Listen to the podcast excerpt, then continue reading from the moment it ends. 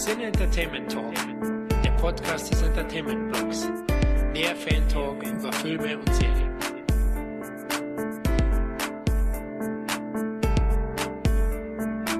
Hallo und herzlich willkommen zu unserem Endgame. Hier ist Captain Florian und mit mir sind Aaron Kevin. Und ich habe meinen Spitznamen vergessen. Nee, äh, Donnergott Christoph. Fuck, wie heiße ich? Ja, du warst eigentlich der Donnergott, ja. Oder Black Kellerbach. Black Kellerbach.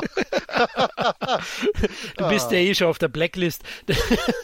Deswegen. Nee, genau. Die Avengers dominieren mit ihrem finalen Abenteuer die mediale wie auch die popkulturelle Welt aktuell, sodass wir uns diesem Hype natürlich nicht ganz entziehen konnten und daher auch kurz nach Kinostart in die Lichtspielhäuser gestürmt sind. Aber bevor wir mit Endgame loslegen, Kevin, vielleicht noch ein paar Worte zum Vorgänger Infinity War. Wie hat dir Avengers 3 gefallen und wie groß war deine Vorfreude auf Endgame? Also mir hat Infinity War sehr gut gefallen, muss ich sagen. Alle Charaktere haben genug Streamtime bekommen. Der Bösewicht Thanos ist für mich bisher der beste Bösewicht des Marvel-Universums gewesen. Der war wirklich gut, für den ich sogar Sympathien aufbringen konnte auch die Action war super. Also es war ein super Misch, äh, Mischmasch zwischen Action und äh, Charakterzeichnung und Geschichte. Ist ja auch immer wieder hin und her gependelt äh, von einer Galaxie zur anderen sozusagen. Haben sie aber wirklich sehr gut gemacht. Und äh, man kam auch wirklich auch mit. Nicht, dass man jetzt irgendwie durcheinander kam, warum war das jetzt so und so. Nein, das haben die wirklich sehr gut geschrieben. Muss man auch sagen, von den Drehbuchschreibern, zumindest bei Infinity War beglückwünschen. Das haben die wirklich sehr gut gemacht. Aber ich hatte eben halt auch die Befürchtung nach Infinity War, hei, hei, hei das wird schwer zu toppen. Ne? Das, die haben ja schon sämtliches Pulver verschossen. Wie soll Thanos jetzt im zweiten Teil sozusagen diesen Bösewichtscharakter, dieses Standing, was er bei mir hat, wie soll er das halten im zweiten Teil? Das kann man eigentlich nicht. Er kann eigentlich im zweiten Teil nur noch verlieren, hatte ich die Befürchtung. Und auch was die Endschlacht angeht, weil ich wusste, ja, es muss ja auch eine Endschlacht geben bei Endgame theoretisch gesehen und so weiter. Wie wollen die das alles auflösen? Da bin ich schon sehr, sehr gespannt. Also ich war sehr gespannt, aber ich war aber auch, muss ich sagen, bisschen weniger euphorisch, weil ich dachte, das wird schwer, das alles vernünftig auch am Ende aufzulösen und allen Charakteren, die wirklich in Infinity War wirklich alle gut wegkamen, denen auch nochmal im zweiten Teil irgendwie lügen Platz einzuräumen und so weiter. Also da hatte ich schon meine Zweifel. Aber wie gesagt, Infinity War war für mich wirklich einer der besten Marvel-Filme, muss ich schon sagen. Einer der besten drei oder vier Marvel-Filme, muss ich schon sagen. Der war super. Und der beste Avengers-Film auch bis dato? Ja, obwohl ich muss sagen, der erste Avengers das hat mir auch sehr, sehr gut gefallen. Die Einführung der, der äh, Superhelden, muss ich sagen, wie sie, wie sie sich zusammengefunden haben, haben die auch sehr gut gelöst. Also Avengers 1 fand ich auch sehr, sehr gut. Teil 2 ist ja in meinen Augen wirklich auch der schwächste, auch einer der schwächeren Marvel-Filme insgesamt gewesen. Aber ja, Infinity War war wirklich sehr, sehr stark. Und darum war es auch wirklich auch schwer, den zu toppen. Und bei Endgame, ich glaube, die Erwartungen sind insgesamt bei den Leuten wirklich sehr, sehr groß. Und es kann eben halt auch sein, dass viele eventuell enttäuscht sein könnten vom Verlauf dieses Films. Christoph, bei dir. Ich sehe das eigentlich ziemlich ähnlich wie Kevin, wobei ich allerdings definitiv eine Schwäche für Avengers 2 habe, den ich immer sehr zu Unrecht so kritisch behandelt fühle. Denn gerade dadurch, dass das ein Mittelteil mehr oder weniger von dem Avengers Story Arc war und gleichzeitig auch noch verschiedene Sachen angeteasert hat, die dann quasi in der Phase 3 bei einzelnen Charakteren vorkamen, fand ich, war das unglaublich stark und gerade auch Avengers 2 hat mit der Einführung von Vision, die man ja wirklich auch behutsam vorbereitet und in den Plot mit eingebaut hat, meiner Meinung nach gezeigt, wie man auch neue Figuren in so einen Streifen mit einbaut. Ich meine, wir hatten das beim ersten Avengers-Film mit Black Widow, die sehr gut rüberkam. Beim zweiten Film hatten wir das eben mit Vision und zusätzlich äh, mit Scarlet Witch, okay, ein bisschen hier Quicksilver, war wegen der rechten Lage dann halt weniger Screentime, aber selbst da eben das Avengers 2 Age of Ultron interessante Action-Szenen, aber auch vor allen Dingen gute Charaktermomente geboten hat, die viel aufgebaut haben von dem, was eben danach passiert ist. Und Infinity War gefiel mir extrem gut. Da ich die Pressvorstellungen leider von Endgame verpasst habe, hatte ich das Glück, Infinity War und Endgame back-to-back -back hintereinander zu sehen. Und gerade da fiel mir nochmal auf, wie gut eigentlich auch eben die Struktur ist von Infinity War, dass man wirklich geschafft hat, in der Laufzeit jeder Figur ja. was zu tun zu geben, alles mit einzubinden und das Ganze dann trotzdem zu einem kohärenten Ganzen zu verbinden, wo ich auch noch sage, als dritter Teil dieser Trilogie ist es auf jeden Fall exzellent. Das sehe ich auch so. Also ich glaube, Infinity War könnte man nicht besser machen oder hätte man nicht besser machen können. Also da kann ich auch fast nichts aussetzen an diesem Film. Wirklich nicht. Und das ist wirklich auch dann sehr, sehr schwer, dann auch den Nachfolgeteil, ich glaube auch für die Drehbuchschreiber, was auch immer, für den Regisseur, einfach auch das zu toppen. Das ist in meinen Augen von vornherein fast unmöglich gewesen. Ja, da bin ich in eurem Team sozusagen. Also Infinity War ist wirklich ein Superhelden-Nerd-Gasmus gewesen. Fand ich ganz toll auch. Optisch schillert der Film großartig. Tolle Bilder, tolle Action. Ihr habt es schon gesagt, das ist auch perfekt eigentlich, äh, wie man dann alle einzelnen Superhelden hier möglichst gerecht wird und einbindet. Damals hat mich vor allem überrascht, dass die Guardians hier doch mehr Screentime bekommen haben, als ich anfänglich gedacht habe. Hat mir wirklich gut gefallen. Ich fand zwar schon ein bisschen sprunghaft das Ganze, auch wenn das ganz Ganze dann gestimmt hat und Thanos ein brillanter, der beste Marvel-Bösewicht bisher war. Das ist ja auch so eine Marvel-Schwäche meiner Meinung nach gewesen. Aber das hat alles gepasst. Speziell Thanos Motivation fand ich großartig. Also der hat auch Tiefe bekommen, was mich auch dann ein bisschen überrascht hat. Und war wirklich ein toller Film. Ich habe mich auch sehr gefreut auf Endgame. Nur habe ich immer schon gesagt, Infinity War kann ich erst final beurteilen, wenn ich Endgame gesehen habe. Und dann wird auch Infinity War gewinnen oder verlieren. Na, gehen wir jetzt eiskalt weiter zu Endgame, oder? Genau richtig, ja. Ich würde sagen, wir beginnen erst mit einer spoilerfreien Besprechung von Endgame, werden also grob nur eingehen auf einzelne Qualitäten des Films, aber nicht auf den Inhalt, denn wir wollen euch das Kinoerlebnis natürlich nicht vermiesen mit fiesen Spoilern. Kevin, Endgame, du hast ja mit Infinity War angefangen, also schlag auch da zurück. Wie hat er dir spoilerfrei gefallen? Kevin, du bist ja immer gefährdet, ne? Ich weiß noch, wie hieß der Film mit dem Klonen? Ach so, ja, da habe ich gleich alles verraten. Ne? War ne? Nein, äh, keine Angst. Wie mache ich spoilerfrei? Ich mache es jetzt mal ganz, wirklich ganz oberflächlich. Endgame war gut. Mal, ganz, Punkt. End, Endgame war, wenn man nicht drüber nachdenkt, was in diesem Film passiert und es einfach komplett oberflächlich betrachtet, ohne über einzelne Dinge nachzudenken, dann funktioniert der Film und löst letzten Endes doch alles vernünftig auf, in Anführungsstrichen, wenn man nicht großartig drüber nachdenkt, ja? Wenn man aber über gewisse Dinge nachdenkt und leider muss man, ich meine, es ist ein Comicfilm, ich, ich muss nicht alles auseinandernehmen bei Comicfilmen. Es ist ja auch immer noch Fantasy, ja? Ich muss nicht alles nach Logik und so beurteilen. Nur wenn der Film selber dies ja eigentlich will, er will das ja logisch äh, teilweise erklären, also was da vorgeht, dann muss man gewisse Dinge kritisieren und da hat der teilweise nicht funktioniert. Da kommen wir nachher in der, in der Spoilerphase dazu. Da muss ich sagen, da hat der Film wirklich Punkte gelassen, muss ich echt sagen. Das, äh, das ist, da sind, bleiben so viele Fragen am Ende offen. Also, wenn man drüber nachdenkt, wie gesagt, wenn man oberflächlich das alles sieht und nicht gar nicht tiefer da sich mit beschäftigen will, dann hat das alles einigermaßen funktioniert und ist auch insgesamt auch ein guter Film. Da gibt es Charaktere, die kommen wirklich sehr, sehr gut weg. Die haben wirklich Tiefe und äh, man leidet mit ihnen mit und so weiter. Aber es gibt auch Charaktere, wo ich sage, uh, die wurden aber echt trotz drei Stunden Laufzeit echt vernachlässigt. Gab es auch. Was bei Infinity War besser funktioniert hat, muss ich sagen. Da kamen alle Charaktere mehr zum Zuge. Und hier wird sich eher auf, ja, ich sag mal so, auf, auf einen größeren Teil eigentlich nur beschränkt. Ne, was natürlich auch damit zu tun hat, dass auch einige natürlich auch natürlich verschwunden sind. Das haben wir natürlich vergessen, trotz allem. Ne? Aber ja, wie soll man sagen? Ich finde, auch Leute, die jetzt irgendwie große Action erwarten, die werden es bei dem Film nicht bekommen. Also die Action hält sich wirklich in Grenzen die Action war Infinity vor. Hier ist sozusagen alles die Folgen daraus sozusagen, die, die entstanden sind letzten Endes. Ne? Äh, äh, also darf man jetzt auch nicht so einen riesen Action-Krawall-Kino erwarten, was aber nicht schlimm ist. Also die 180 Minuten gehen meines Erachtens gehen trotzdem vernünftig rum. Also ich habe wirklich keine Längen verspürt irgendwo. Äh, das hat mich auch irgendwie gewundert, weil ich dachte, ey, schon vorbei nach drei Stunden. Also das habe ich jetzt nicht empfunden, dass er irgendwelche Längen hatte. Aber man muss eben halt sehen, also es gibt Charaktere, die wirklich super geschrieben worden sind. Es gibt auch Charaktere, wo ich sage, oh, schade, die wurden echt vernachlässigt. Und man darf eben halt nicht großartig über gewisse Dinge nachdenken, weil dann macht vieles in meinen Augen, ja, äh, will ich sagen, nicht wirklich viel Sinn. Wenn man, das ist von der Logik einfach nicht, ne? Aber da kommen wir nachher ja dazu. Ja, ich würde da jetzt einsteigen, vor allen Dingen das Endgame. Das Problem ist, je länger ich über den Film nachdenke, desto mehr bin ich einfach nur komplett mittelmäßig von dem Feedback, das ich dazu habe. Der Punkt ist einfach nur, Endgame ist ein dreistündiger Victory Lab, so eine Ehrenrunde für das gesamte Marvel Cinematic Universe und wirkt wie die Drei-Stunden-Variante von den letzten 30 Minuten von Rückkehr des Königs, weil man irgendwie krampfhaft eben Storylines zu Ende bringen will, sich auf der einen Seite bestimmte Sachen unglaublich einfach macht, aber auf der anderen Seite ähm, storymäßig deutlich verkompliziert. Alles, auch alle emotionalen Beats, die Endgame hätte, hätte man locker in etwa zwei Stunden unterbringen können. Die drei Stunden Laufzeit ist definitiv ein Fall, wo man manche Sequenzen radikal auch hätte kürzen können, weil die im Endeffekt mehr als hey, erinnert ihr euch doch, was wir generell im Marvel Cinematic Universe gemacht haben? Weil man schlicht und ergreifend eben dann sehr viele Referenzen hat.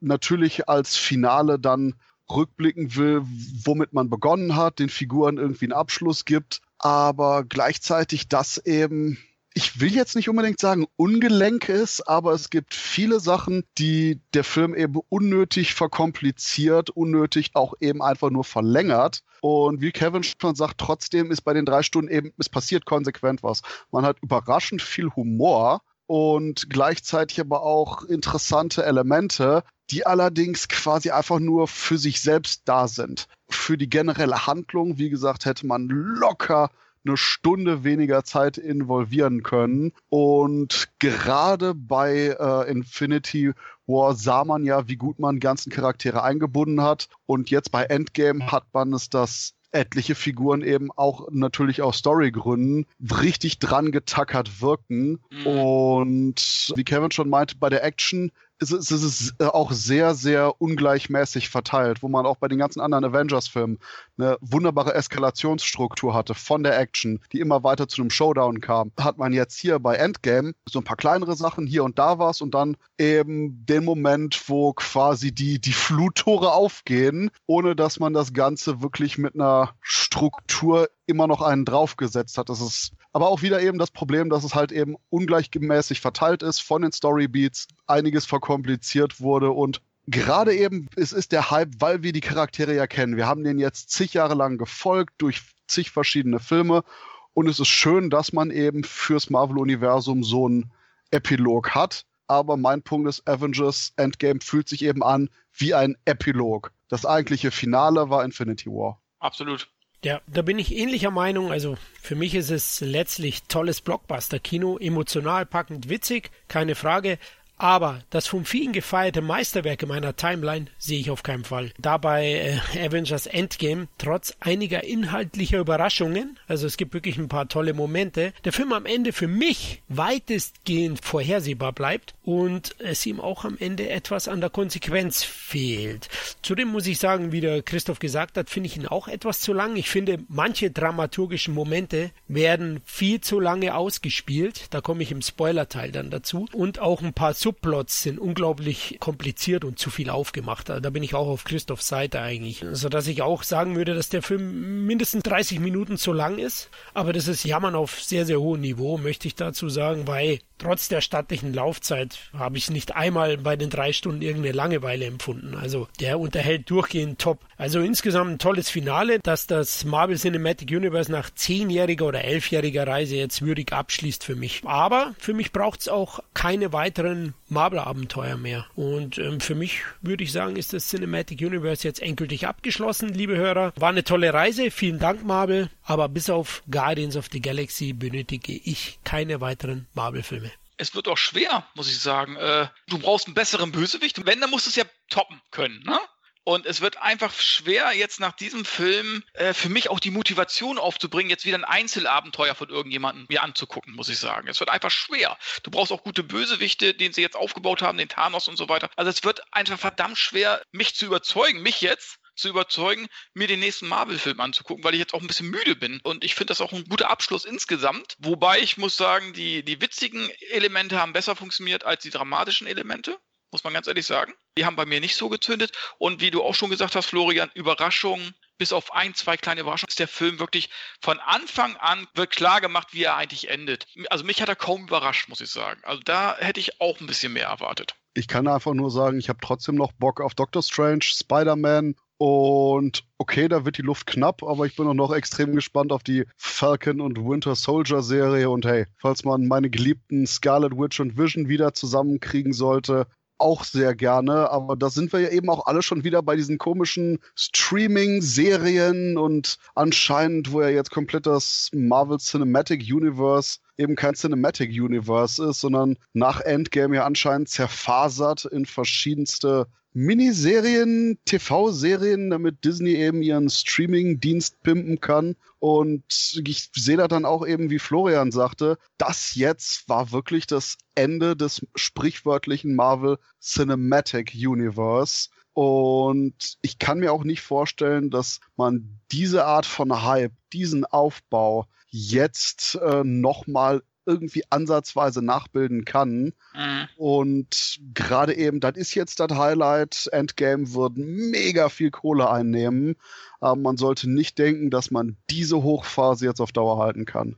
Ja, genau, Christopher. Also sehe ich auch so. Und ich habe ja bewusst Cinematic Universe gesagt, weil ich meinte schon die Leinwandabenteuer. Und äh, ich wusste ja auch, Kevin Fake hat es ja schon gesagt, dass es jetzt in Richtung Streaming geht, um Disney Plus einen saftigen Bums zu verschaffen, äh, gegenüber Netflix zu gewinnen.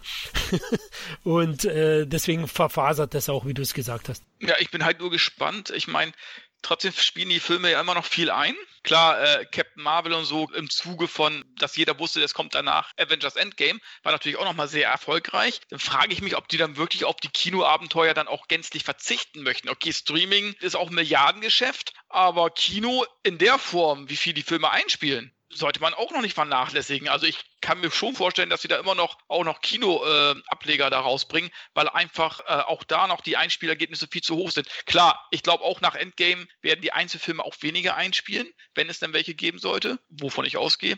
Aber es ist, die sind auch einfach immer noch zu lukrativ. Und ich mache diesen Serienkram, werde ich mir persönlich nicht geben. Was? Du willst nicht sieben, acht äh, Streaming-Kanäle abonnieren? Nee. Ja, gut, das ist ja legitim, das kann ja jeder machen. Jeder kann ja seine Ware anbieten, wie er möchte, sage ich jetzt mal. Ne? Das darf ja dann jeder für sich selber entscheiden. Da muss man halt auch viel bezahlen. Das finde ich ja auch legitim. Nur ich brauche diese ganzen Serienauskopplungen und so weiter dann nicht. Dafür bin ich dann auch vielleicht zu wenig der große Comic-Fan, sage ich mal. Wir reichen die Kinofilme und so weiter, aber ich muss jetzt nicht noch Serien äh, haben, die das Ganze, ich meine, die dann so einzelne Geschichten so aufblähen auf, auf, auf 20 Folgen, 24 Folgen, was ich was, was ich auch in einem Kinofilm Film sehen könnte. Weißt du, was ja. ich meine? Also es gibt zig Serien, wo ich froh bin, dass es als Serie funktioniert, weil gerade die Charaktere viel mehr Tiefe bekommen als in einem 90-minütigen Kinofilm. Aber es gibt eben halt Dinge, so wie bei Superhelden-Sachen, wo ich finde, dass ein Kinofilm, der meinetwegen zweieinhalb Stunden geht, der reicht mir einfach. Da brauche ich keine Serie, der dasselbe erzählt, aber dann in 50 Stunden. Weißt du? Und davor habe ich Angst, das möchte ich nicht.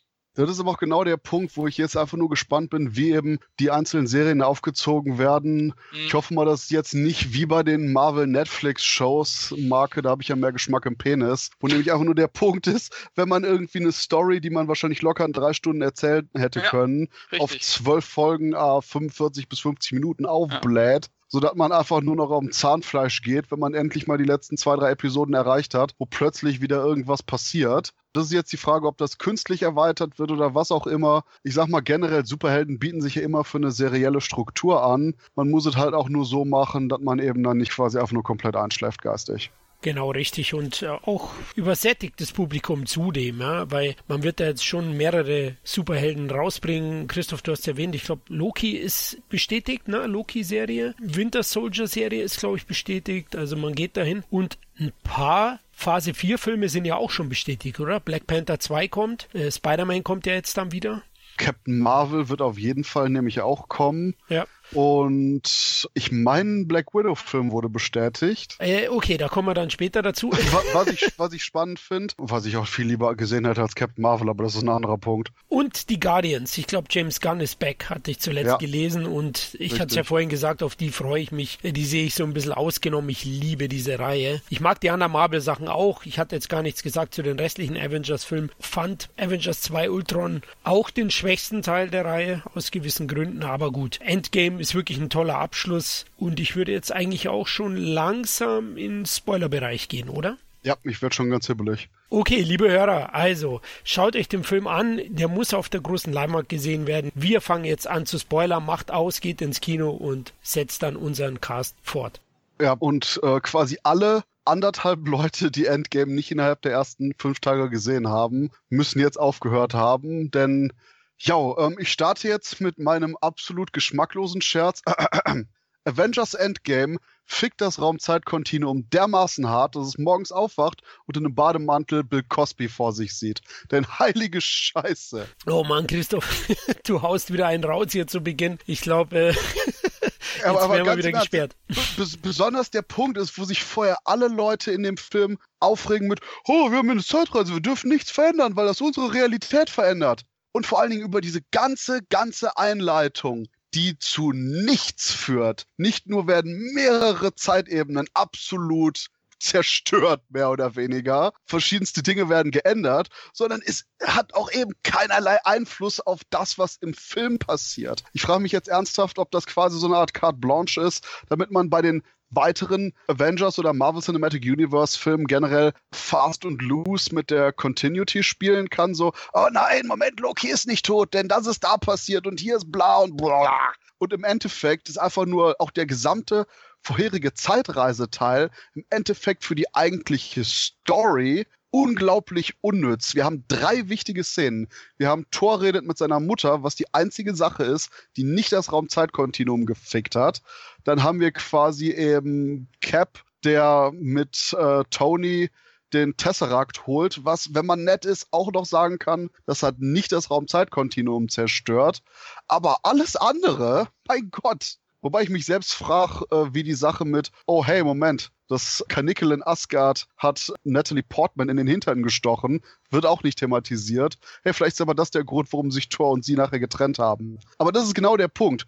Der Film macht so ein großes Aufheben um die Wir dürfen nichts verändern Sachen. Es wird scheiße viel verändert und im Endeffekt führt es zu nichts, weil der Film keinerlei Konsequenz hat. Was ich auch sagen muss, ist generell, ich finde, das Faulste, was man machen kann, und das war auch das, was ich vermutet habe, was sie machen, ja, ist, wenn man eine Zeitreise veranstaltet, um alles wieder rückgängig zu machen. Das, das lernst du wahrscheinlich, ach, da brauchst du gar nicht auf die Drehbuchautorenschule gehen. Das fliegt dir so zu. Also das fand ich, das meine ich schon mit vorhersehbar. Ich habe mir im Vorhinein schon gedacht, na, wie können sie das machen? Ja, die werden doch bestimmt in die Zeit zurückreisen. Ja, genau, sie machen's. Vor allem vierte Teile machen das ja ganz gern, ne? X-Men 4, Star Trek 4. Hier gab's auch überall Zeitreisen und wir sind Du jetzt haben hier. die das alle besser gemacht. ja. Ja, haben sie. ja, nicht so ausufernd, ja, auf jeden Fall, ja. Und ganz im Ernst, warum zum Teufel ist Thanos wieder dabei? Wir haben am Anfang Ja. den echt überraschenden und coolen Abschluss mit der Figur. Toll, ja. Und dann, ich meine, fuck, wir haben im Marvel-Universum Kang the Conqueror, der ein Bösewicht ist, der dadurch die Welt oder das Universum übernehmen will, indem er es durch Zeitreisen verändert. Wie wäre es, wenn man quasi einfach dann bei der ersten Zeitreise mehr oder weniger in den reinprallt, dann von dem mitbekommt und das dann so eine Zeit-Hatz wird, die genau die gleichen Beats und genau die gleichen Zusammentreffen mit den Figuren hat, nur dass du da eben wirklich eine Bedrohung und Struktur hast. Hier ist es, oh hey, wir haben, wir haben uns eine Handvoll Szenen überlegt, die wir gerne Referenz erweisen würden. Oh ja, und am Ende haben wir eine große Schlacht, weil wir komplett das Raumzeitkontinuum mit Schutt und Asche legen. Das war's. Ja, richtig. Die Zeitebenen werden dermaßen gefickt, dass geraped werden die hier. Ja, aber das kann ja auch nicht funktionieren. Die sind ja nachher alle wieder in der Jetztzeit, in dem heutigen, äh, oder fünf Jahre sind, spielt jetzt fünf Jahre in der Zukunft quasi, ne? Und nichts hat sich verändert. Dabei sind ja auch wieder Charaktere zurückgekehrt, die ja eigentlich vorher schon gestorben sind. Zoe Sadana, sage ich jetzt mal, haben sie clever wieder zurückgeholt, dass ihr altes Ich wieder da ist. Ja, aber dadurch hast du ja auch schon wieder was gefickt, auf Deutsch gesagt. Ne? Dadurch hast du ja auch schon wieder was, dadurch hast du ja auch schon wieder was verändert. Oder es sind alles verschiedene Zeitlinien. Das kann natürlich auch sein. Oder äh, du hast Captain America, der am Ende sozusagen äh, in die Zeit zurückreist und äh, nicht wieder als junger Captain America zurückkehrt, sondern sein Leben sozusagen fristet in der Vergangenheit bis heute und als alter Mann zurückkehrt. Ja, was hat dieser alte Mann jetzt das gleiche erlebt? Hat er auch diese Thanos-Eroberung miterlebt? Und warum ist er nicht auch zu Staub verfallen? Und wie hat er seine Frau zurückbekommen? Weil die war ja mit jemand anderem zusammen äh, vorher. des- des- Und so- deswegen, da- ne? im Endeffekt hatte er quasi den eigentlichen Ehemann von Ja. Peggy Carter. Hatte die nicht auch Kinder Ja, klar. oder so? Deswegen, die hat quasi Ja. komplett... Dadurch hast du ja alles verändert. Ja, deswegen. was ja letzten Endes auf die Zukunft äh, letzten Endes ja auch, wie soll ich sagen, Konsequenzen gehabt hätte für die, für die Zukunft. Äh, Und- das also das verstehe, das sind alles, ich habe immer ein Problem mit diesen Zeitreisedingern, muss ich ganz ehrlich sagen. Entweder man denkt überhaupt nicht drüber nach, wie bei Austin Powers. Ich glaube, bei Austin Powers 2 war es so, wo er in die, in die Vergangenheit reist, war es Teil 2, ich glaube, ja. Und dann sagt er, ja, wenn ich aber das und das, wenn ich den und den treffe, dann verändere ich doch das. Und dann sagt doch der Michael York, denkt nicht darüber nach, was passiert. Und dann guckt er in die Kamera und Sie, liebes Publikum, auch nicht. Ja, aber ganz im Ernst, sogar, sogar gibt noch viele weitere Fragen. Ich meine, wenn er quasi zurückgegangen ist zu Peggy Carter, hat nicht irgendjemand gesagt, oh, hey, hey, Agent Carter, Sie haben einen neuen, Alter, wow, Moment, warum ist Captain America hier? Ja. also, so nach dem Motto, ähm, haben wir jetzt auch die, die, die Agent Carter Serie, die, die, übrigens verdammt gut war, irgendwie gelöscht? Wo ist der eingesetzt? What? Denn allein, allein der eine Punkt ist ja dieses schöne, emotionale, dass Cap jetzt sein Leben leben konnte. Äh, was aber zum einen irgendwie bin ich gemein, wenn ich sage, dass das irgendwie sein. Ich meine, es ist natürlich eine Belohnung für ihn, aber im Endeffekt entwertet es ein bisschen sein Opfer. Mhm. Aber, aber, du musst auch mal bedenken, er wäre ja dann gar nicht mehr dabei gewesen bei den Avengers. Nee, Richtig? doch, doch, der Punkt ist, er war ja, er war ja die ganze Zeit dabei, aber ist dann halt nachher zurückgereist. Quasi ja Cap von Avengers Endgame ist dann ja in die Vergangenheit gereist. Ja, aber dadurch hat er die Zukunft ja verändert, weil er ja dann nichts mehr macht als Captain America. Ja, ja, aber während er zurückgereist ist, ist er ja gleichzeitig sein quasi früheres Ich im Eis, wird aufgetaut, tritt in Avengers bei, verprügelt Tony Stark, etc. Aber da hast du verschiedene Zeitlinien. Nee, das, das, das läuft dann ja parallel, weil der ist ja quasi zweimal dann in der Zeit vorhanden. Oh Gott, jetzt, ich glaube, jetzt sind wir gefickt. Nee, aber, aber, aber wie gesagt, er reist ja in die Zeit zurück und lebt das Leben mit Peggy, aber ja. währenddessen läuft ja parallel das ab, was theoretisch passiert ist. Ich sag mal so, im Endeffekt bis etwa Avengers ist nicht so viel zerstört worden. Quasi die komplette Raumzeitzerstörung wurde ja quasi ab dem Avengers-Finale wirklich angesetzt. Und da ist ja dann der Punkt, dass quasi Cap bis dato mehr oder weniger ein ruhiges Leben hatte, abgesehen von dem Punkt, hey, Agent Carter, warum ist eigentlich Steve Rogers hier? Ja, also ich finde, mit diesen Zeit haben sie sich wirklich keinen Gefallen getan, weil da echt zu viele Fragen offen bleiben. Ein paar Dinge sind schön hier, wo zum Beispiel Robert Downey hier Stark seinen Vater kennenlernt oder nochmal trifft und so. Das sind alles hübsche Dinge, aber da machst du viel kaputt. Klar hast du jetzt eben halt die Soldaner so wieder zurückbekommen. Du hast den Loki sozusagen wieder ein offenes Ende bereitet, sozusagen. Er könnte ja wieder zurückkehren, weil er ja, weil er ja sich ja auch wieder weggezaubern konnte, weil ja ein Fehler passiert ist, während sie zurückgeflogen sind. Auch das hat keinen Einfluss auf Zukunft gehabt, komischerweise, weil Loki äh, also und, und Loki dann äh, sogar in der Szene, äh, in der Thor zurückgereist ist, auch wieder im Gefängnis ist. Ja. Also ich würde sagen, so mit verschiedenen Zeitebenen, da verzettelt man sich eben auch sehr, ja. sehr schnell. Es wird ja immer auch angedeutet, so ein bisschen augenzwinkernd gehen sie schon ja. damit um. Sie nennen ja auch immer die Filme zurück in die Zukunft, ja. da war das so und so. Bill und weil, weil die wobei, selber, die, haben, wobei, die haben selber nicht, die wussten das, selber nicht, wie sie es machen sollen. Das Beste ist allerdings, dass sie auch gesagt haben, ja, oder wie bei Hot Tub Time Machine. ja, genau. Und zurück in Zukunft haben sie immer so abgetan, das ist alles Quatsch, aber ich glaube, sie ficken die Zeit noch deutlich mehr als Back to the Future. Ja, und vor allen Dingen bei, bei Back to the Future macht das Ganze, wenn man drüber nachdenkt, mehr Sinn als. Äh, ja, was er geändert hat nach seinem Handeln in Teil 2. Und als er wieder in die Zeit zurückgekehrt, dann ist, hat der Dings hier das Sagen, hier, wie heißt er? Äh, äh, Biff. Ja. Da hat sich ja wenigstens alles verändert. Von der Denke her hat zurück in die Zukunft viel mehr richtig gemacht als Avengers. Ja, und allein die Sache mit Doc Brown, der dann eben die Schutzweste hat ja. und eben. Richtig. Oh ja, apropos Spoiler für Zurück in die Zukunft, Leute. Aber dass das eben dann quasi diesen logischen Schluss hat, dass man eben in der Vergangenheit was verändert hat. Im Endeffekt ist das ja eigentlich das, was Avengers die ganze Zeit gesagt hat. Achtung, nichts verändern, darauf nehmt ihr Einfluss. Ja Wobei das Interessanteste bei Avengers Endgame war noch nicht mal die massive belgische Keller-Vergewaltigungsvariante des Raumzeitkontinuums, sondern Thanos selbst. Das Coole ist, dass Thanos von Infinity War ein unglaublich interessanter Charakter war. Aber dadurch, dass man Thanos von ein bisschen früher dann quasi plötzlich mit den Avengers konfrontiert hat und er ist instant gesprungen zu es war bis jetzt alles nicht persönlich, aber das, was ich eurer Erde antun werde, das werde ich genießen. Und du hast quasi komplett die gesamten mhm. interessanten Elemente, die Thanos hatte, weggewischt. Thanos in Avengers Endgame ist der B0815 Bösewicht, Richtig. den alle befürchtet hatten, der in Infinity War wäre. Genau, ich meine, in Infinity War hatte er ganz andere Absichten. Da ging es ihm nicht um persönliche Gründe, jemanden zu vernichten. Es ging ihm um die Sache an sich. In Teil 2 machen sie es alles kaputt. Oh, das ist jetzt persönlich. Jetzt gönne ich mir das. Jetzt werde ich euch besonders quälen, weil ihr mich geärgert habt. Das ist ja gar nicht der Thanos vom, von Infinity War. Er hat ja niemals persönliche Groll gegen irgendwie einzelne Leute. Oder wollte es auskosten letzten Endes. Er wollte einfach nur das Universum halbieren von den Einwohnerzahlen. Ja, und das ist sehr ärgerlich, weil ich finde ja. eben, wie Christoph erwähnt hat, dieses Ableben von ihm, das hat noch zu, zu Infinity War gepasst. Richtig. Er hatte ja seinen Frieden mit sich. Wäre gestorben, wäre es auch nicht schlimm gewesen. Tschüss. Und danach eben halt, wenn der vergangene, der, der alte oder der vorherige Thanos auftaucht, ist es einfach, wie Christoph eben auch schon sagt, nur noch so 0815 Bösewicht, dem es gar nicht mehr um die Sache geht, sondern eigentlich nur noch um, darum geht, die Avengers so qualvoll wie möglich auszulöschen. Schade, weil Thanos fand ich immer sehr, sehr gut im Infinity War. Ne? Das hat bei mir einiges kaputt gemacht, muss ich sagen. Ganz interessante Sache, wo sich die Autoren auch einen richtig faulen Ausweg einfallen haben lassen. Klar, Thanos ist kräftig, ist mächtig, bliblablub. Aber auf der anderen Seite zum Beispiel haben wir auch die eine Szene, wo ähm, Steve Rogers eben die, die Hand auffällt von Thanos am Ende von Infinity War.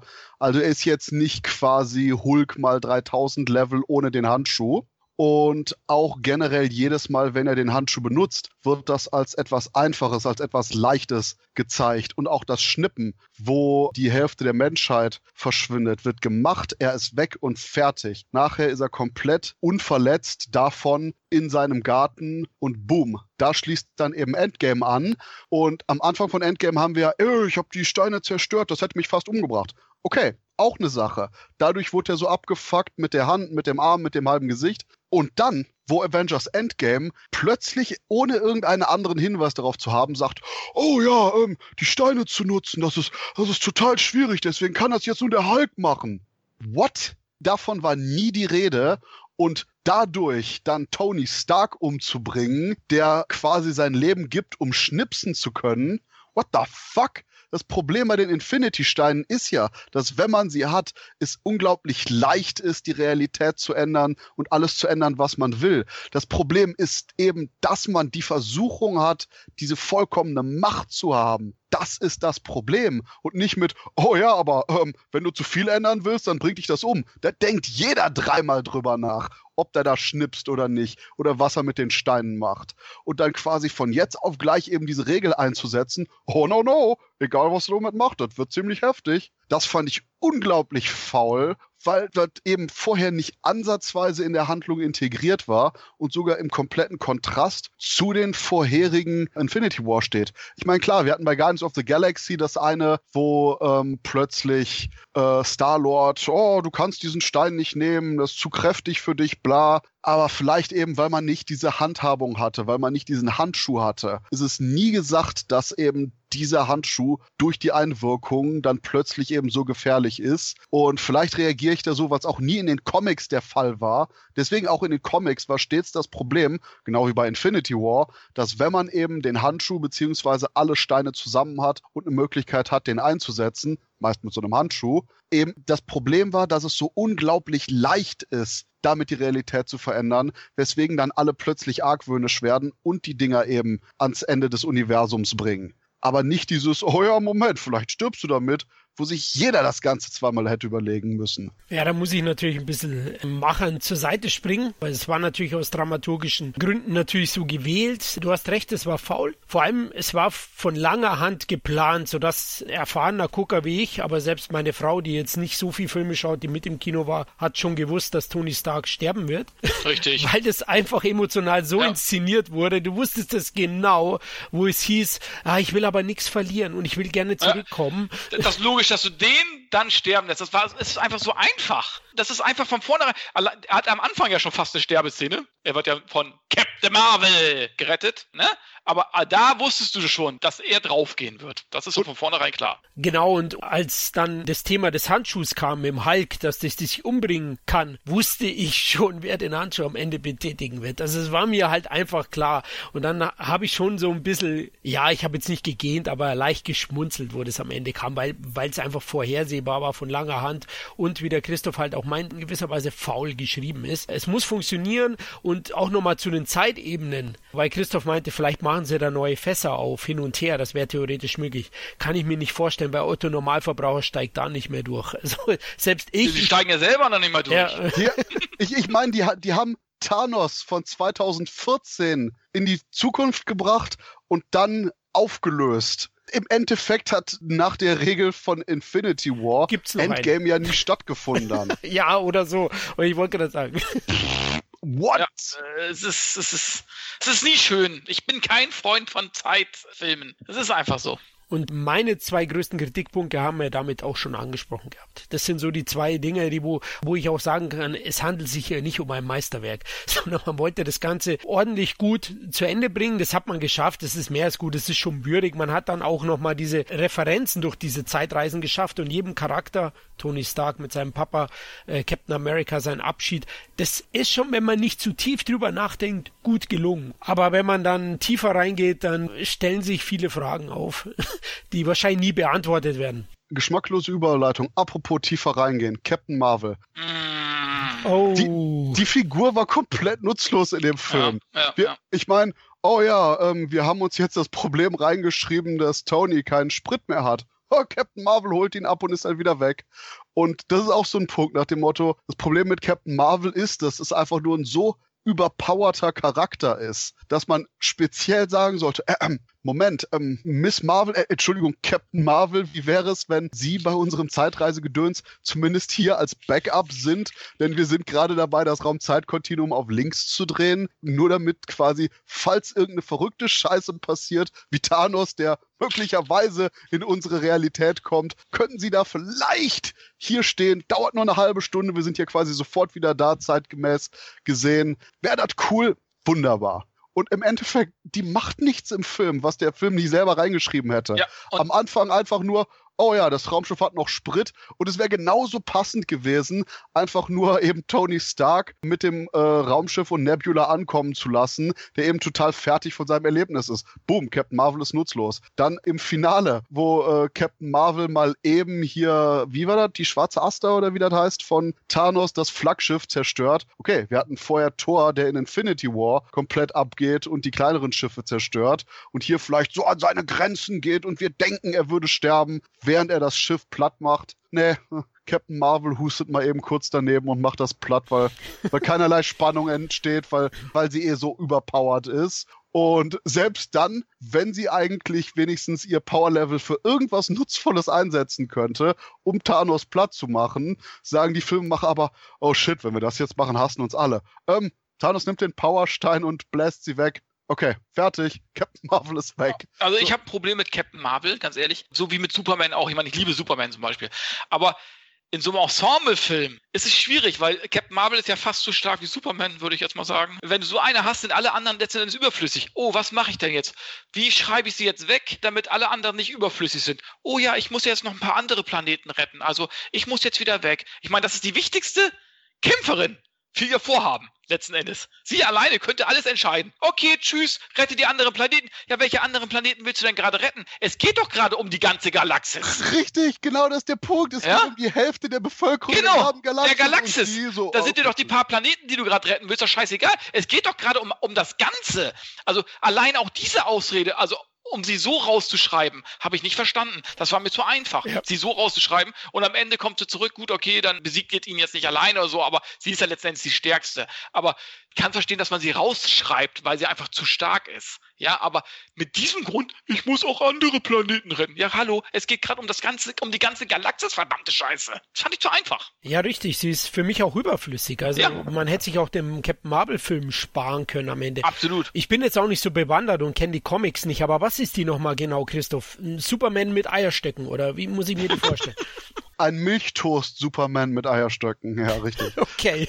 Und warum hat die in Endgame einen Kurzhaarschnitt? Äh, Weil es schnittiger ist, oder? ähm, der, der Punkt ist, die ganze Backstory von Captain Marvel, da gibt es zig Figuren, die den Namen hatten, bliblablub. Die hatte längere Zeit unter Miss Marvel, hatte so einen schwarzen Bodysuit, Swimsuit an, war eher so blond, langhaarig, große Brüste und eher so ein Fun-Character äh, mit durchaus einem Humoreinschlag. Und dann dachte Marvel, hm, wir brauchen einen weiblichen Schutzpatron für unser Entertainment. Wir müssten eine weibliche Zugfigur haben. Schnell aus Miss Marvel machen wir Captain Marvel. Wir verpassen der einen Kurzhaarschnitt, zeichnen die wie ein Mann und lassen im Endeffekt sämtliche Persönlichkeitselemente raus, damit keiner sich auf den Schlips getreten fühlt. Im Endeffekt, ich glaube, Captain Marvel hatte innerhalb der letzten acht Jahren zehn verschiedene Serien, weil im Endeffekt alle Leute sagen so, äh, ist nicht furchtbar, es ist nicht, nicht das Schlechteste, was ich jemals gelesen habe, aber es ist eben dieses unglaublich blasse, dieses unglaublich charakterlos austauschbare. Im Endeffekt hast du dieses,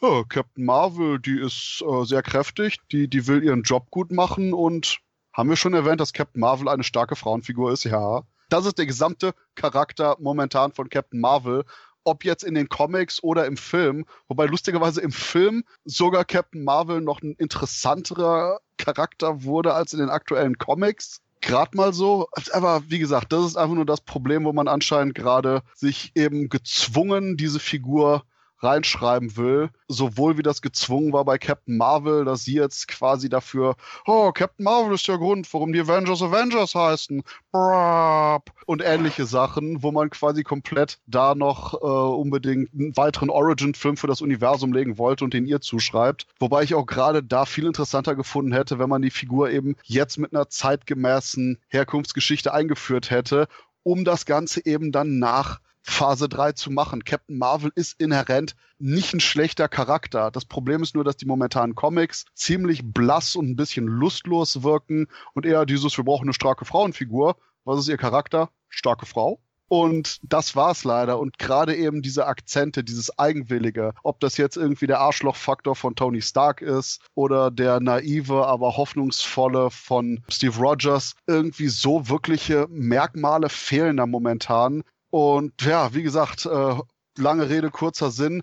Captain Marvel muss echt jetzt so ein bisschen mehr Charakter entwickeln und ich hätte es echt schöner gefunden, wenn man sich das Ganze eben für die weitere Phase gespart hätte, ohne da jetzt quasi plötzlich einen Charakter reinzubringen, der mal eben, ohne mit der Wimper zu zucken, ganze Armadas zerstören kann. Ja, also ich muss auch sagen, so wie sie gezeichnet ist, also eine starke Frauenfigur. Wer kommt eigentlich auf die Idee, dass eine starke Frauenfigur sich wie ein finster dreinblickender und pseudo-coole Sprüche klopfender Mann benehmen muss? Also das verstehe ich nicht. Anscheinend haben die Macher nie Ellen Ripley bei Alien gesehen. Das ist auch eine starke Frauenfigur, aber die benimmt sich nicht wie ein Mann, wie ein Pubertärer. Ja, und ja. ihr Benehmen da ist richtig unsympathisch, muss ich ganz ehrlich sagen. Ja, ich habe damit so arrogant. Ja. Ne? Aber hey, es ist so zumindest Comics getreu.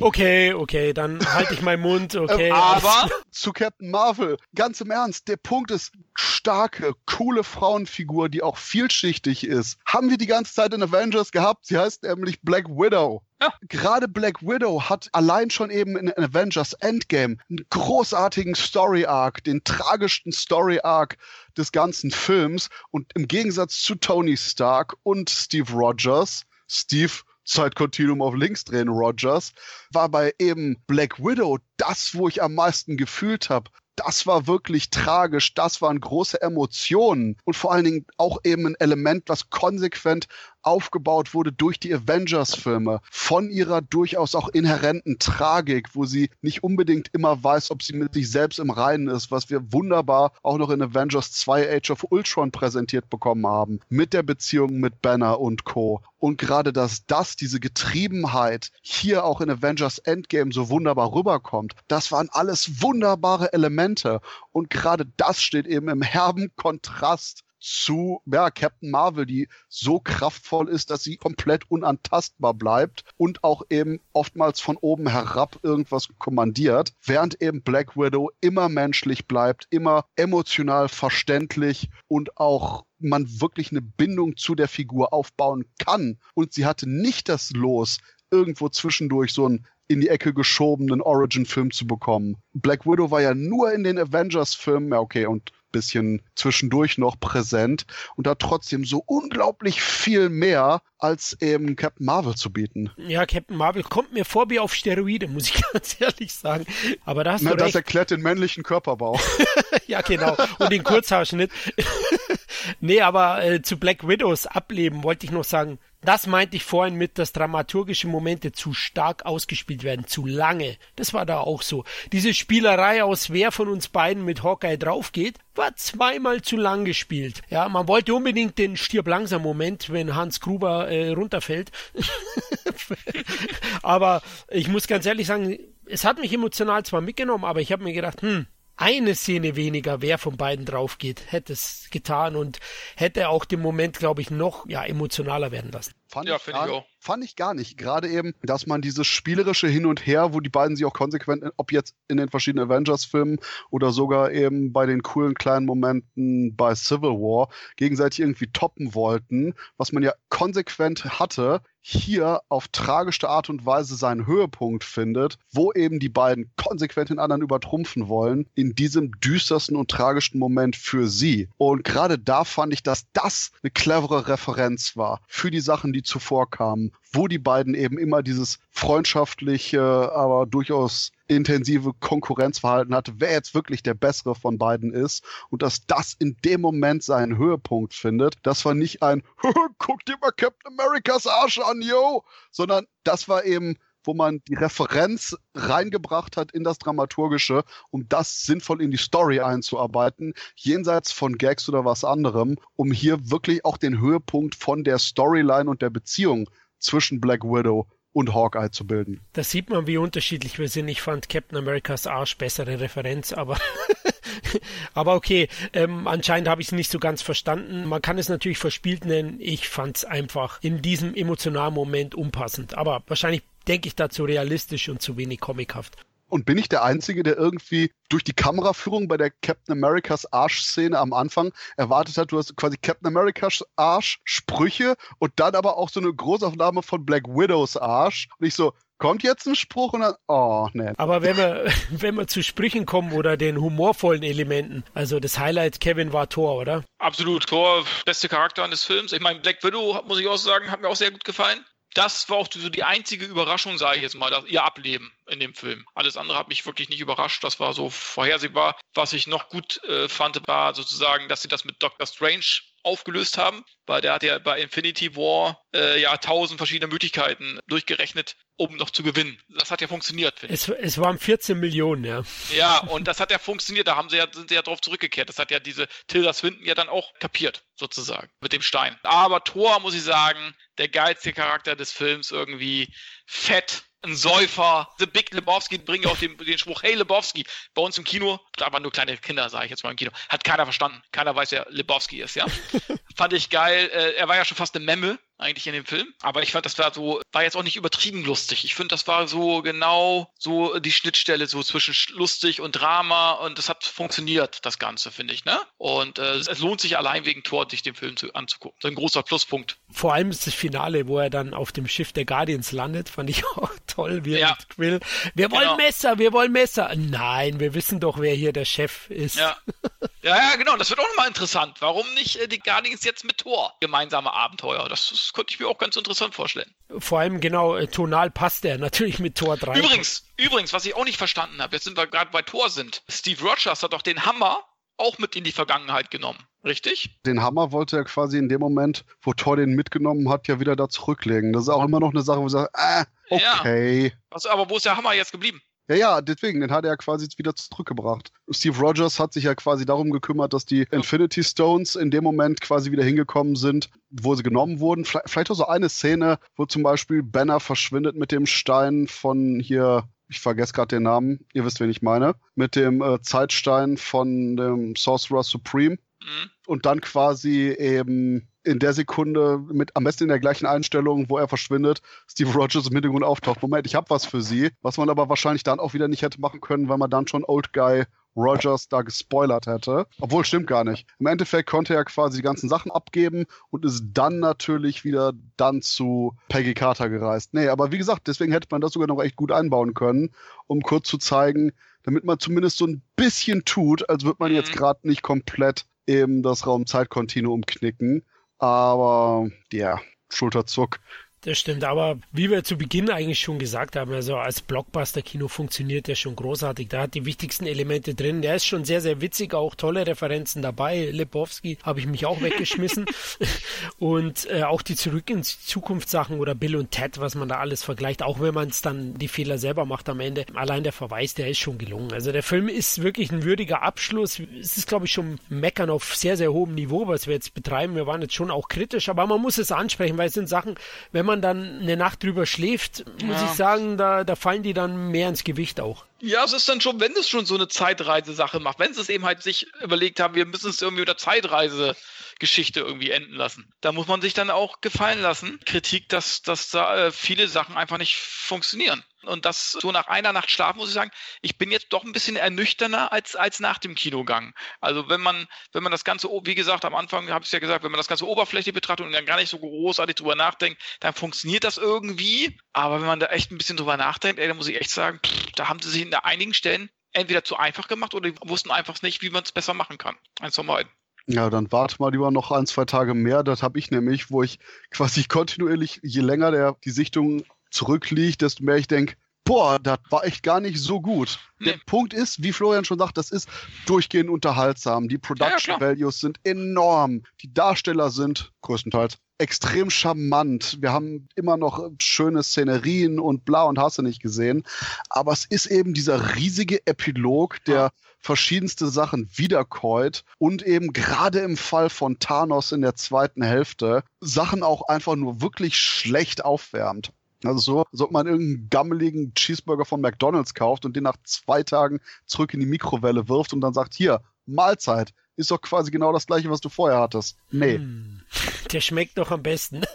ja, also, bah. Äh, und, und genau das, das, auch weil ich gerade hungrig bin, vorher die Mühe gemacht hat, diesen liebevollen, selbstgebratenen Burger mit dem richtig guten Fleisch, liebevoll einmassieren, bla, alles handgelesen auswählt und dann eben beim zweiten Teil bei Endgame den zwei Tage alten Cheeseburger von McDonald's serviert bekommt, weil eben quasi der gesamte Charme weg ist. Thanos ist ja. in Endgame nicht interessant sondern sogar, sogar die Figur als solche ist viel schlechter als bei Infinity War. Das Einzige, was diesen Moment hochhält, ist eben unser Vorwissen als Zuschauer und durch das, was eben in Infinity War passiert ist oder je nachdem, wie man das Ende interpretiert, passiert wäre, weil Zeitreise Mambo Jumbo und genau das ist der Punkt, dass eben ganz viele Sachen eben eine Referenz sind. Die sind lustig, die sind flott inszeniert, aber eine gewisse Struktur dabei zu halten, irgendwie einen Ablauf oder auch eben ein neues Element zu bieten, ist hier kaum vorhanden. Wir haben interessante Abschlüsse für verschiedene Figuren und das war's. Ansonsten war es eben dieses komplette selbstreferenzielle, das erinnert mich an einen weiteren extrem geschmacklosen Witz. Es ist so, als würde man irgendwo zu einer Party kommen und der Typ, der die Party leitet, kommt und sagt, hey, willkommen zur Party, die Show geht los, lässt die Hose runter und beginnt damit, sich selbst einen zu blasen. Und nach der ersten Moment denkst du, wow, der Mensch ist gelenkig, das ist Respekt. Aber wenn, der, aber wenn der dann weitermacht und du einfach nur da sitzt und dem zuschaust, wie er sich selber einen bläst, dieses so langsam wird's unangenehm, äh, können wir mal zum Schluss kommen und dann, und dann werden die Minuten immer länger und länger und die Sekunden werden länger und du denkst, äh, ist das ist das, was ich hier wollte? Eigentlich nicht. Und das ist so ein bisschen Endgame, der einfach zu viel Spaß mit sich selbst hat, als dass er quasi da emotional und vom Storymäßigen auf den Punkt kommt und quasi, ja. ich wollte auch nur sagen, auf den ersten Blick ist die Idee eigentlich schon gut mit der Zeitreise, ne? dass man ja. auch nochmal die alten Teile äh, referenzieren kann. Aber eben, wenn man tiefer geht, sieht die Sache schon anders aus. Deswegen, gibt dem Ganzen Kang the Conqueror als Bösewicht. Und sogar dann von dem Charakter von Kang hätte man eine Figur gehabt, die selber interessanterweise stark in diesem Zeitreiseding drin ist und selber seine eigene Vergangenheit immer wieder verändert und dadurch quasi immer mehr von dem entfernt, was er eigentlich wollte. Ich glaube, irgendwie so war die Story, zumindest in den aktuellsten Sachen, dass er irgendwann mal ein positives Ideal hatte, aber dann selber immer so in die Vergangenheit eingreift, dass er quasi selber immer mehr sich und seine Vergangenheit verdreht. Dass man irgendwie vielleicht auch merkt, so hey, wir können nicht alles eingreifen, wir können nicht immer alles regeln und wir müssen eigene Verluste haben. Wir müssen unsere eigenen Leben einsetzen, um das Ganze zu machen. Wir können das nicht immer auf irgendwelche anderen Sachen abschieben. So hätte man vielleicht auch eben einen Spiegel zu der eigentlichen Reise der Helden gehabt, die jetzt hier eben mehr oder weniger als so eine Art ja, Staffellauf der einzelnen Szenen präsentiert wird, die man auch eben radikal hätte kürzen können. Also ich finde insgesamt gesehen, alles, was der Film gut macht, sind aber auch die Dinge, die ich erwarte die eigentlich auch fast immer gut gemacht worden sind bei Marvel. Da wurde ich auch nicht enttäuscht. Die Arbeit hat er, hat er auch erledigt. Aber der Abschluss als solcher oder eben halt so dieses vielleicht noch Toppen von Infinity War, das ist in meinen Augen wirklich misslungen oder zumindest hat das nicht so funktioniert bei mir, äh, dass ich sage, ich bin jetzt in Freudestrahlen nach Hause gegangen. Das kann ich leider nicht sagen. Von da war ich doch ein bisschen zu enttäuscht er macht Spaß, den kann man sich angucken, war ein schönes Kinoerlebnis. Aber ähm, das, was ich jetzt erwartet habe, vielleicht habe ich auch zu viel erwartet, das habe ich echt nicht bekommen. Also, wenn du bedenkst, wie gut Infinity War war, desto enttäuschter bin ich eigentlich, wie mittelmäßig letzten Endes, so muss ich es leider sagen, Endgame ist. Und jetzt müssen wir auch zu dem Punkt kommen, den ich zu Beginn gesagt habe. Ich beurteile Infinity War erst, wenn ich beide Filme gesehen habe. Ja.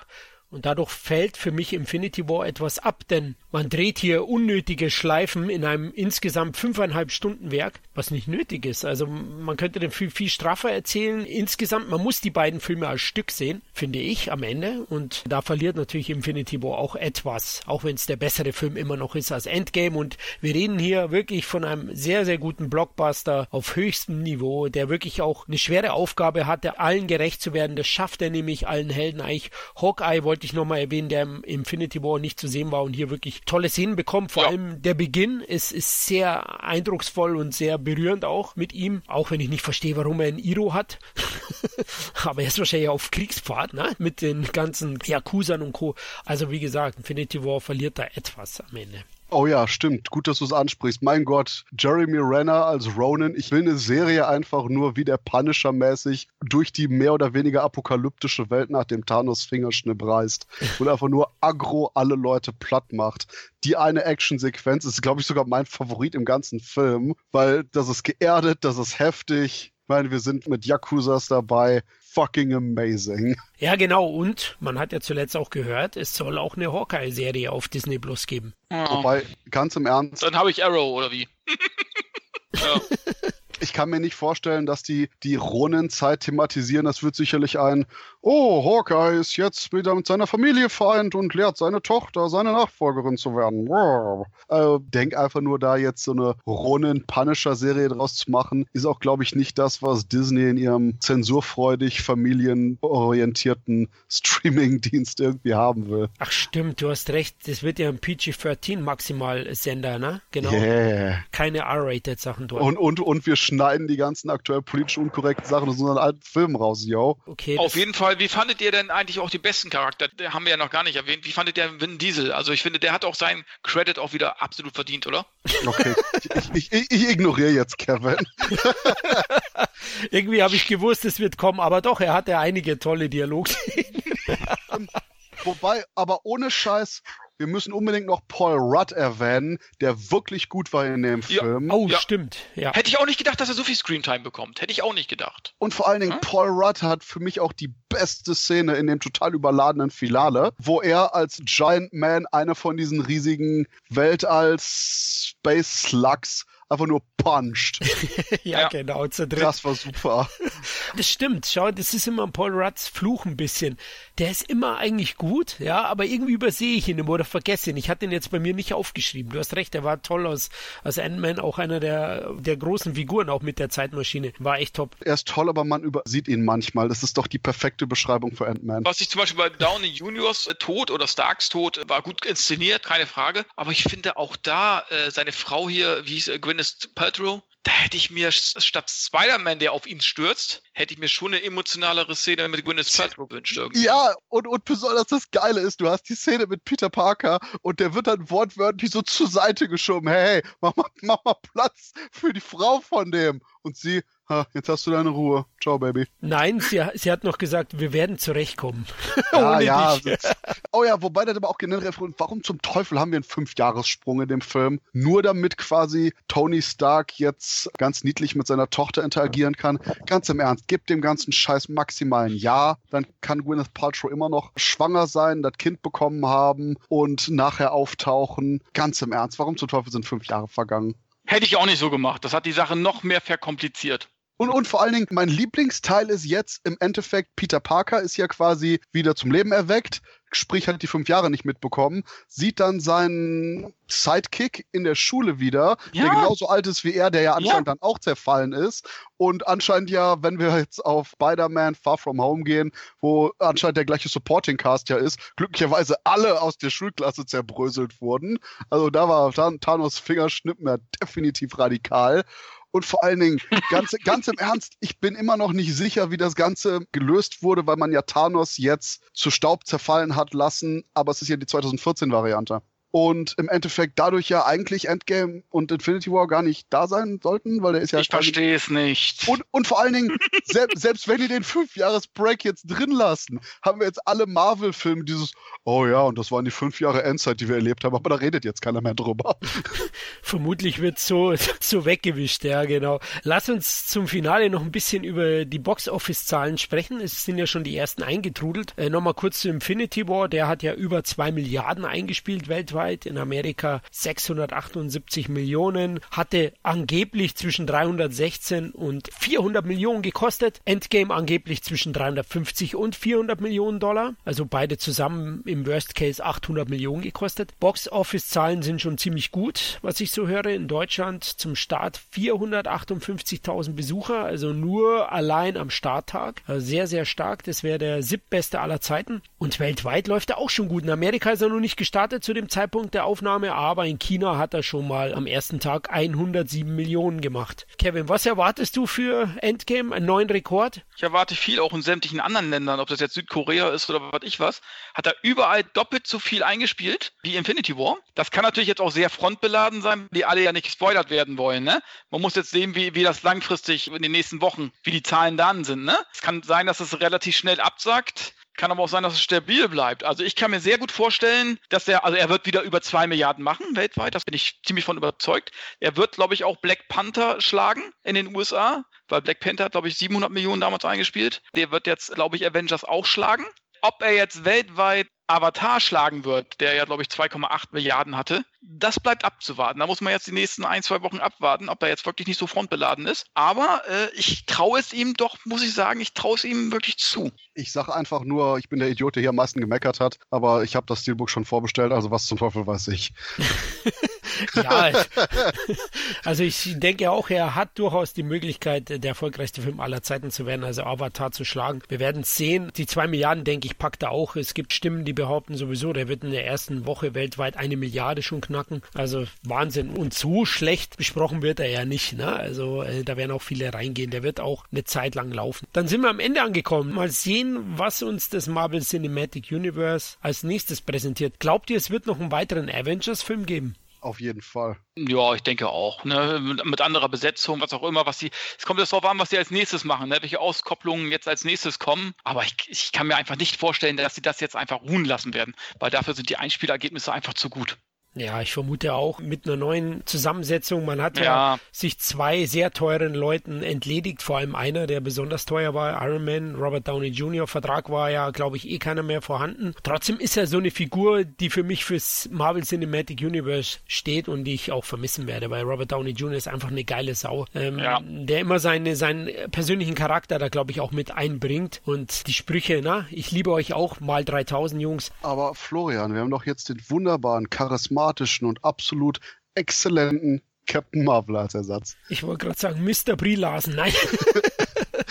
ja, da bin ich nicht so überzeugt. Also mal sehen, Christoph. Ja, liebe Hörer, es würde uns interessieren, wie euch Endgame gefallen hat. Hierzu könnt ihr uns auf den bekannten Kanälen kontaktieren, also auf Facebook, auf Twitter oder auf dem Entertainment Blog selbst. Wir würden uns über Feedback freuen. Danke fürs Zuhören, macht es gut, bis zum nächsten Mal. Ciao. Tschüssi. Und immer dran denken, Avengers Endgame kann jetzt schon vorbestellt werden. Sin Entertainment Talk, der Podcast des Entertainment Blogs. Der Fan Talk über Filme und Serien.